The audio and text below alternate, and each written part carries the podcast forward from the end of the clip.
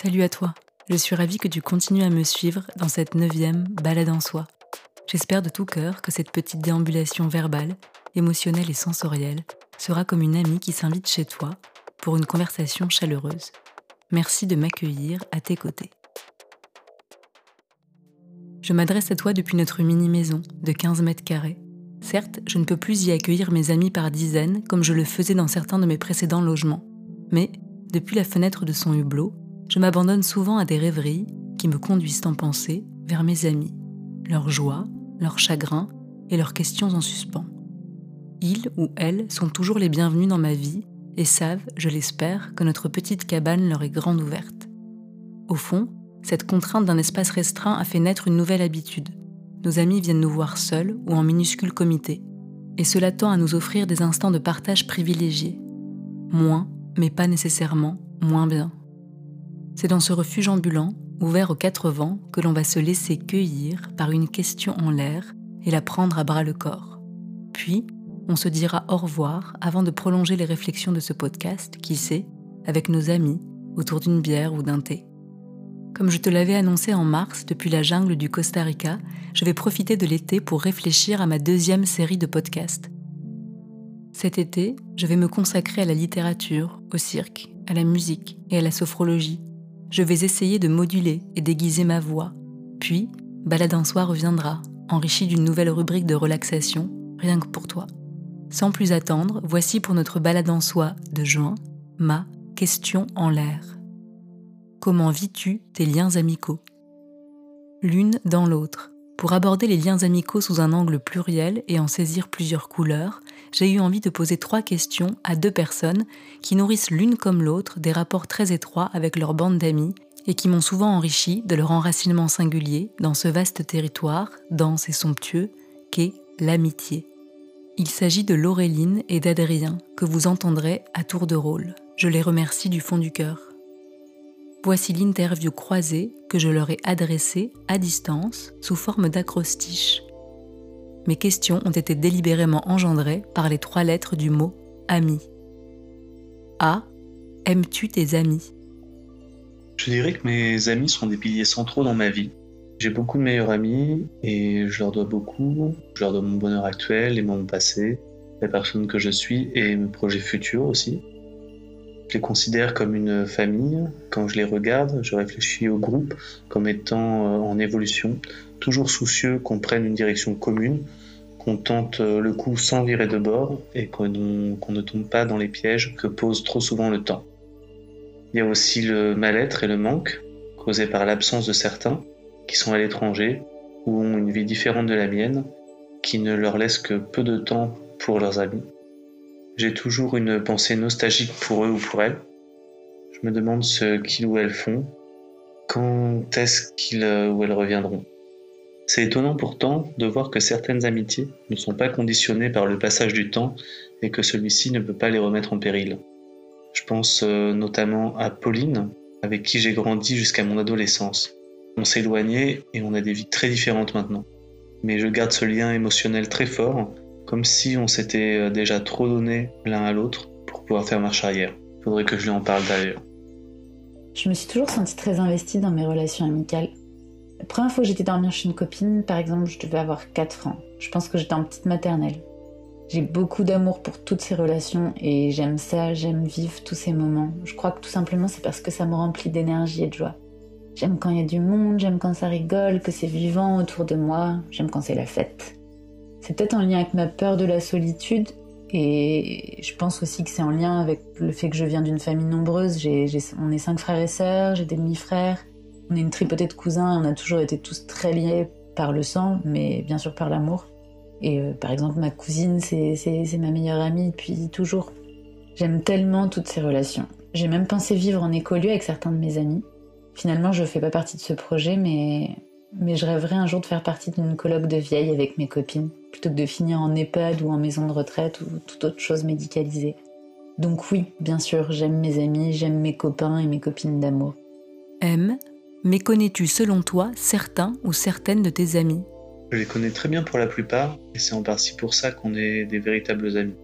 Mais certains dérogent quand même à cette logique.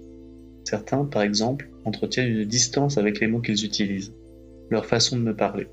C'est vrai que des fois, je pourrais avoir l'impression, par comparaison aux autres, de moins les connaître, mais je pense que finalement on passe juste par d'autres modes de communication.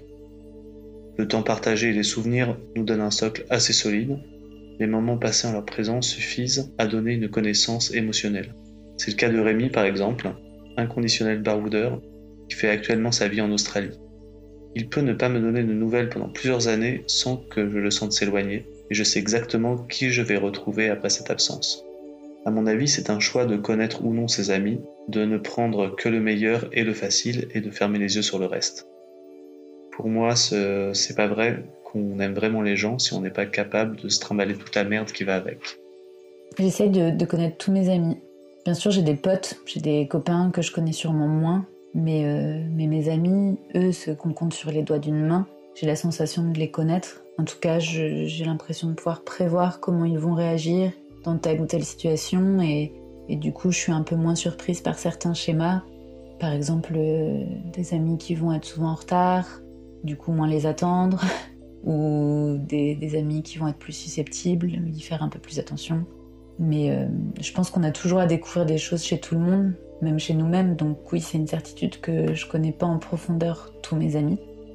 Ma, ma coloc actuelle, elle m'a récemment dit, et, elle me l'a répété, qu'elle trouvait que je cernais vite les gens et que je percevais assez rapidement qui ils étaient.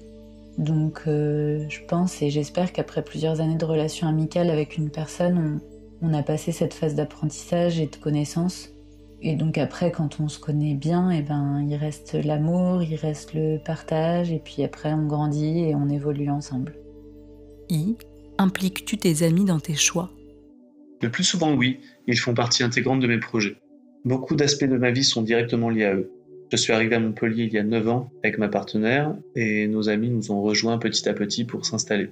En plus de ce noyau dur, il y a les amis qu'on s'est fait ici et on est maintenant un beau groupe bien soudé. On est en colocation avec deux d'entre eux et les autres n'habitent pas loin. Beaucoup de mes choix les impliquent donc. Il y a nos activités, nos fiestas pour tromper l'ennui, les week-ends, les vacances, les projets associatifs et j'en passe. Jusqu'au projet fou de vie en communauté plus tard, dans un petit village où chacun aurait sa place. Pourquoi pas nous finalement C'est parfois assez intense de vivre avec autant d'attentes envers ses proches. Je me demande s'ils ressentent la même chose de leur côté, si le groupe est aussi important et essentiel à leur vie qu'il l'est dans la mienne. Avec deux copines, on discute quasiment en permanence dans une discussion instantanée qu'on a créée à trois. On se demande tout le temps des conseils pour tout et n'importe quoi. Ça peut être un conseil pour un simple mot dans un texto ou pour un choix de vie plus important. Bon, on parle surtout de mecs quand même. Hein.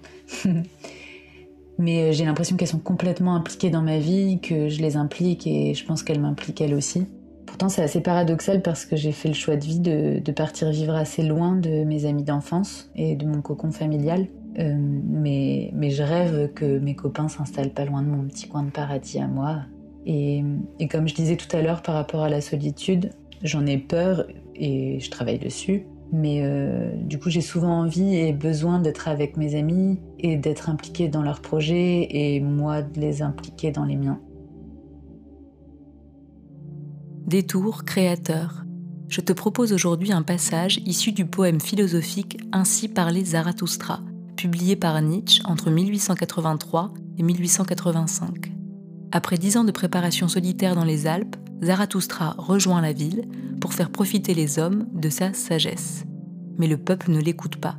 Zarathustra cherche donc des compagnons auxquels il va adresser ses différents discours, contestation polémique des anciens idéaux conçus en un style biblique. Le texte que je vais lire s'intitule De l'amour du prochain. Zarathustra y reprend l'injonction biblique à aimer son prochain, mais c'est pour mieux la dépasser. Voici l'extrait vous vous pressez autour de votre prochain et vous avez pour cela de belles paroles. Mais moi, je vous dis, votre amour du prochain n'est que votre mauvais amour pour vous-même.